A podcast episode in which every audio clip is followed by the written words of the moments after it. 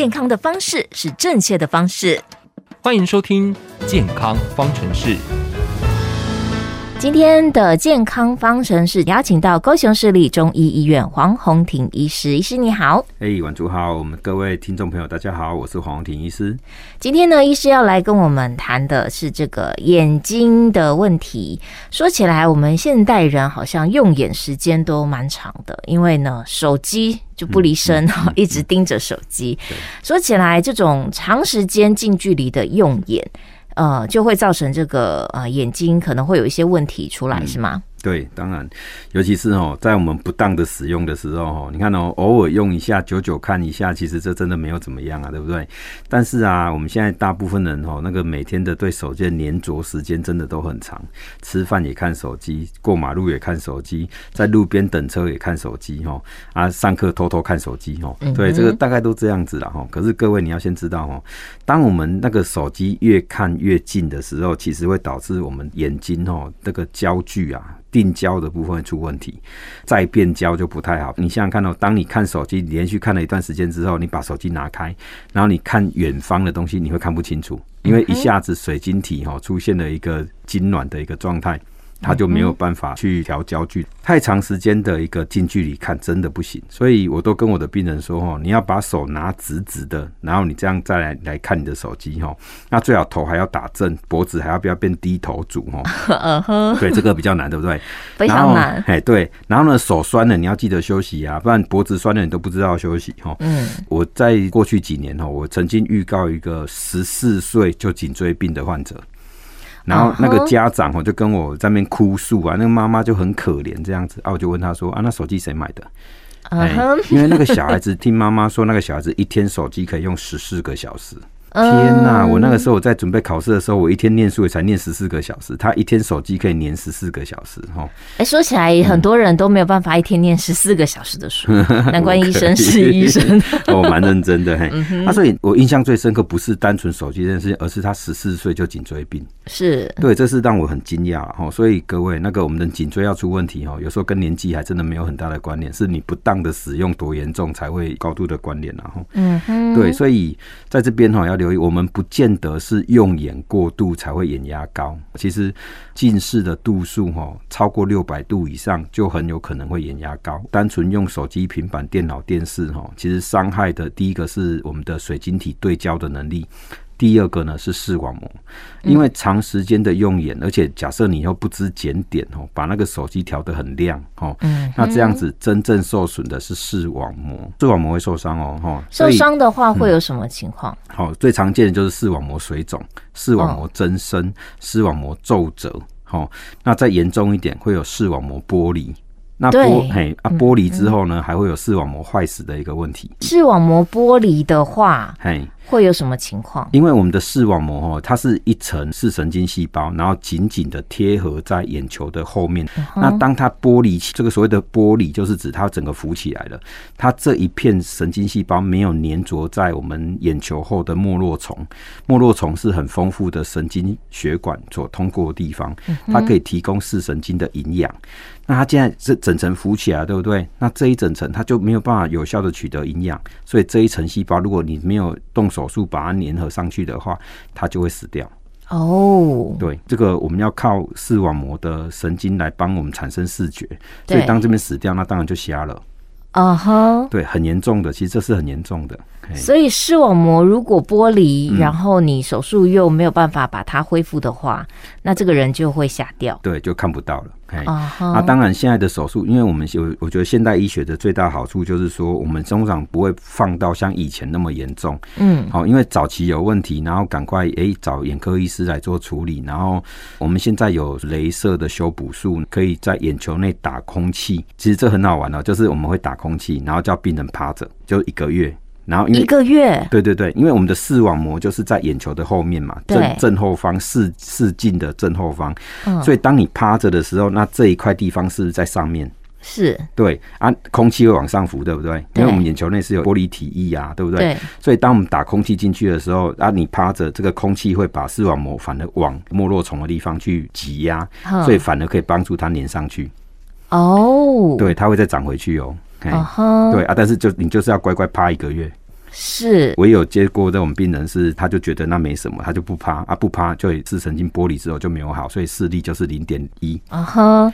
啊，说起来，这个眼睛就是所谓的灵魂之窗，它就是在冷链里。所以你眼睛一旦有一些问题的时候，会真的很困扰。因为理论上就是你醒着的时候，你随时都是需要眼睛。对对。其实我觉得光近视都已经够困扰了。对。那另外呢，现在很多人就是变成过度用眼，而且是近距离用眼的问题。刚才医师提到哈，你拿手机最好是有一臂的距离。对对对对。可是，一般人很少举这么远。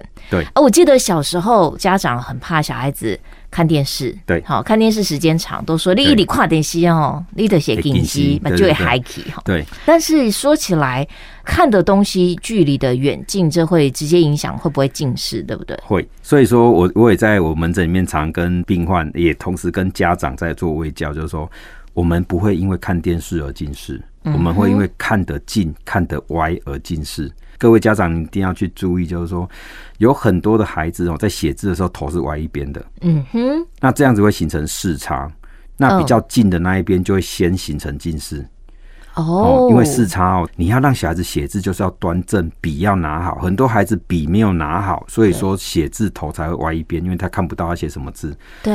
啊，他不会去纠正自己拿笔的动作，而是去调整自己的脖子，所以长期下来脖子就歪一边。啊哈，对，按照这样子，两眼视力因为会有距离差，所以这种视差形成之后，它就会造成近视。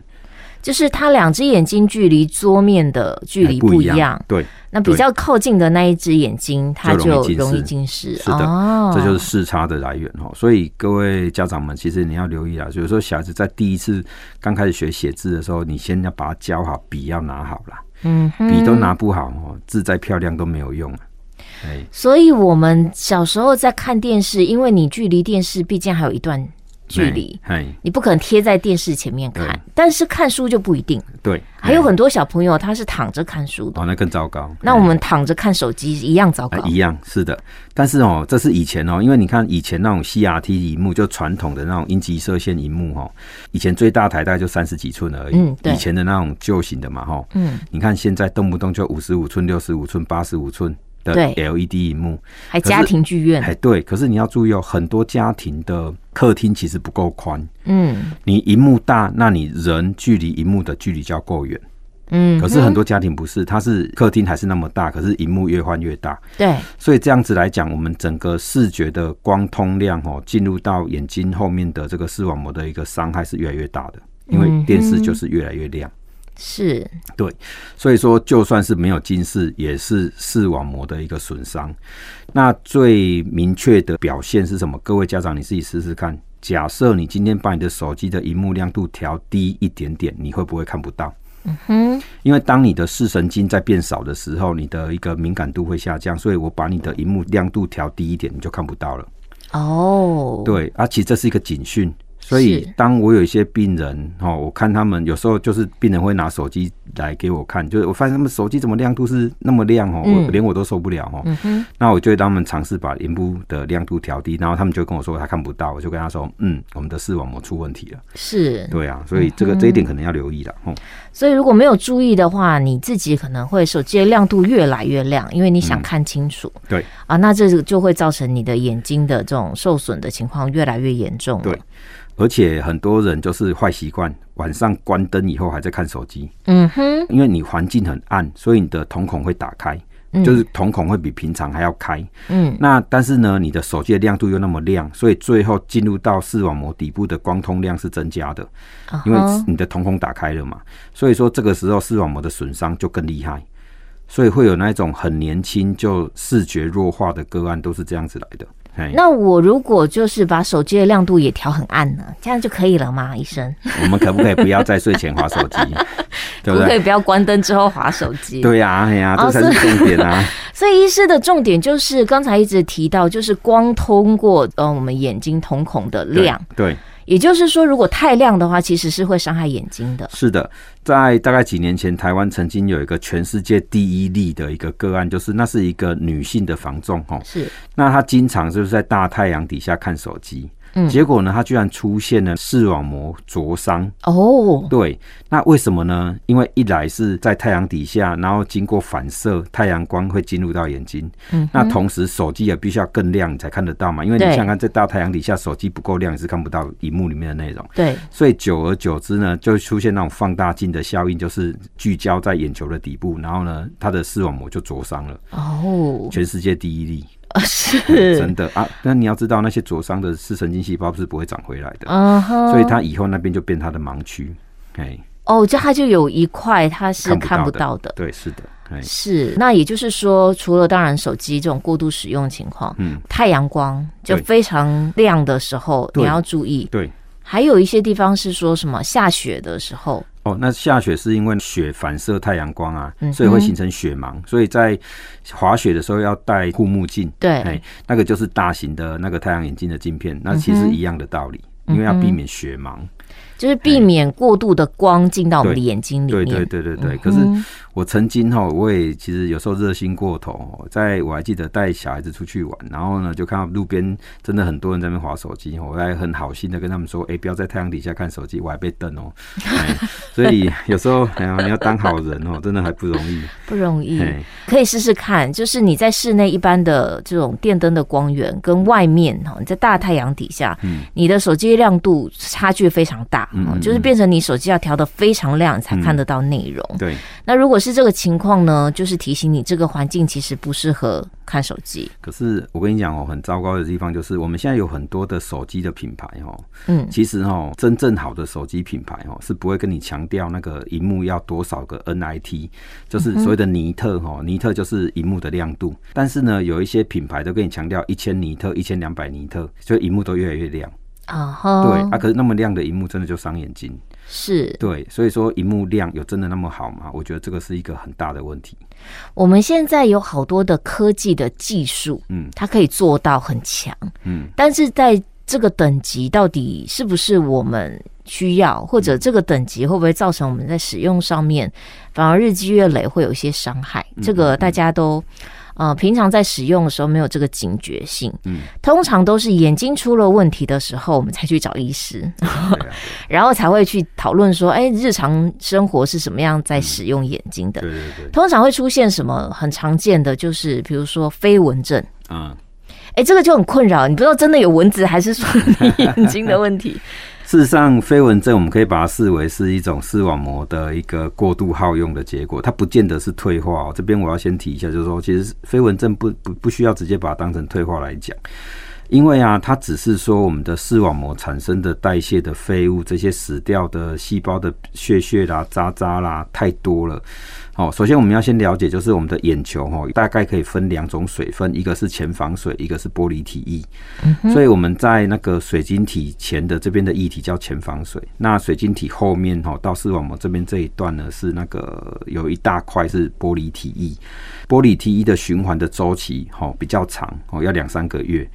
所以说，当你最近这一段时间如果用眼用得很凶，你眼睛常常长时间的使用，那这个时候光是视网膜的一个新陈代谢的产生的这些渣渣，因为死掉的细胞嘛，吼，这些废旧的渣渣它就比较多，那悬浮在玻璃体液的时候就会干扰你的一个视野，所以就看起来像蚊子在那边飞。那事实上它是飘在中间的东西，嗯哼，哦，这个就是飞蚊症的一个由来。真的要到前房水出问题，那大概大概都是感染所造成的，因为通常这个都是玻璃体液的问题啦，哈。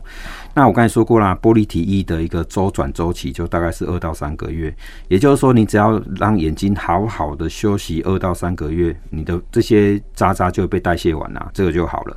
哦，我是可以体会的，因为我刚才不是有提到，刚刚我在准备考试的时候，一天练十几个小时的书，uh -huh. 对不对？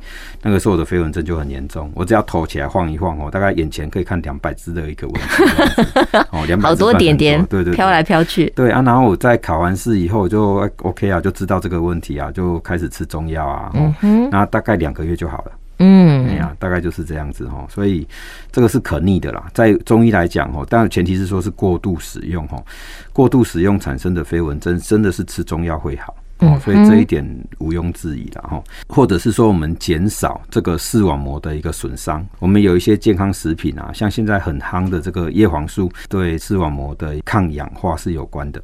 因为我们的光线照到视神经上面，它事实上是视紫质的一连串的改变，形成视觉是视紫质的一个变化哈。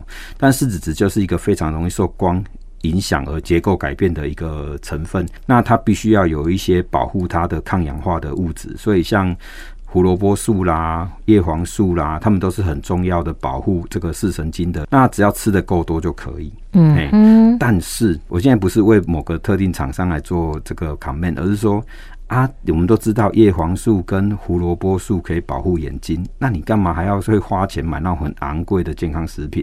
嗯，啊，你就红萝卜多吃一点就好啦。哦，对不对？红萝卜多吃一点就可以吸收进来啦、啊。然后像叶黄素的话，像蛋黄啊、深绿色蔬菜啊、像南瓜啊、地瓜啊，那个都含有叶黄素的啊，不是一定要买健康食品来吃不可。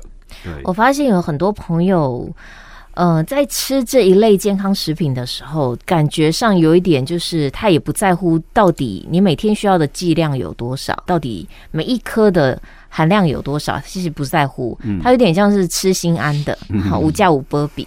对，然后吃了以后继续长时间用手机。对，我后来就发现了，这有点跟我们的心态有关系。对，你到底怎么看待这件事情？那如果说你就是要无价无波比的这种心理，你就不会去探究说，我们身体本来一天是需要多少。好，环境我的是五价，五价的也喝。哎，可是像医生说的，如果你的习惯不去调整的话，呃，你的耗损还是一直存在的。对。而说起来，这个飞蚊症哈，就中医这边还可以处理。对。那还有一种呢，就是干眼症。嗯。一般来说，我们眼睛都是自然会分泌眼泪的，对吗？对。嗯，那干眼症就是它不分泌了吗？呃，不是，这其实要讲一下，就是说，其实哈，我们不要小看我们的眼睛哈，我们光是一个眼泪哈。还要分结构，在眼球的表面哈，那个泪液形成的结构是不一样的。但是我们用一般人可以比较容易听得懂，就是说，你就记得我们的眼泪有两种，一种是拿来哈大量的清晰的可以冲刷眼睛的。好，比如说像我们在哭的时候流出来的眼泪，嗯、眼睛刚好被沙子啦、小虫子钻进去，然后要大量流眼泪把它们清出来。所以这种大量流的眼泪呢，是从大泪腺来的，它的性质就是稀稀的，好、嗯、啊，流动性很好，哦，这真的就是水状的。嗯，这个是拿来清洁眼睛用的。那另外呢，我们遍布在我们的下眼睑呢，有很大一排的叫做睑板腺。睑板腺呢是分泌油状的泪液的，所以平常来保持结膜表面湿润的呢，就是这个睑板腺。当睑板腺出了问题的时候，眼睛就会变干燥。啊，这这一点才是比较注意，因为睑板腺分泌的是油状的泪液，这个油状的泪液才可以让我们结膜表面保持湿润。哦，这一点很重要。哦，有些人呢，他是睑板腺出了问题，所以说要么就是过度的分泌，所以会老把油。嗯，因为我刚才说过，它真的是油状的泪液，所以说紧张的老把油回去，你会觉得，哎、欸，那个眼泪怎么会咯咯？嗯，就比较粘稠。它不是眼屎啊，真的是眼泪，但是比较粘稠。啊哈。好，那一类是这一种过度分泌的，因为它睑板腺发炎的，所以会过度分泌，所以会有油状眼泪。嗯。那另外一种呢，那当然就是不分泌的。有一些人真的会出现很奇怪的睑板腺缺失的现象，在特殊光源照射下，它的睑板腺真的会变少。嗯，因为它睑板腺变少，所以它分泌出来的当然就变少了，所以眼睛就很干燥啊。当这种油状的泪液变少，眼睛很干燥的时候呢，大泪腺就会受到刺激，所以反而干眼症的人在初期的时候，你看他都会泪汪汪的哦，你就觉得奇怪，为什么他泪汪汪的，怎么还是干眼症？对，这种水状泪液不能有效的保持湿润啊。嗯，对啊，是它是没有用的眼泪啊，差别就在这边。睑板腺的一个退化或睑板腺的发炎，都会导致眼睛会出现状况。再严重一点点的话，甚至会因为眼球表面的干燥而让我们的结膜或者是眼角膜会受损。Uh -huh. 哦，那真的是过度干燥了哈，就会导会导致问题哈。但是不见得会导致失明啊，因为那是勾炸勾炸没有药的情况下，真的有可能会因为这样失明。嗯。但是现在的技术呢，就是 OK 啊，我们有人工泪液啊，我们有很多种眼科的一些眼药水、眼药膏可以用，所以都可以避免让疾病进展的这么严重。嗯哼，对，大概是这样子。呃，这眼睛呢，当然是非常重要哈，是这冷链年。那我们就是要好好的来保养它。嗯、目前来说，各种疾病呢，你在初期症状产生，啊，已经感觉到有点不适的时候，我们比较容易处理。嗯，那可是如果你的这种错误使用的习惯一直不改变的话，不管怎么处理，嗯，你都还是会受到这件事情的影响非常深。嗯嗯。那其实医师也建议大家哈，去给他们行一滴破嘞。眼睛是一个需要调节的，有偶尔看近的，偶尔看远的。对。那现在呢，大部分的人好像。都只看近的 哈，不看远的。我们把眼光放远一点。对的啊，当你忙到一定时间的时候，就起来动一动，看看远方，保护一下眼睛，因为嘞，个假劳动爱苏用。对啊，其实有一部电影哈，以前阿汤哥演过一部叫做《关键报告》。是的，Minor Report 是不是？哎，现在看起来就现在一直在实现它 各种技术，三 D 技术。可是我觉得里面有一个让我真的很羡慕，就是它可以换眼睛呢。换眼睛。对对对，我觉得而且是。居然是地下工厂就可以换眼睛，我觉得这实在太神奇了。我一直想说，这样子的技术什么时候可以实现哦？呃，哎，我觉得某些技术日后是会实现，那我们还是不要 时常的去使用它。对对对，嗯哼，好好的。今天在节目中，我们邀请到高雄市立中医医院黄宏庭医师，提醒大家保护眼睛的重要性。谢谢黄医师，哎，谢谢大家。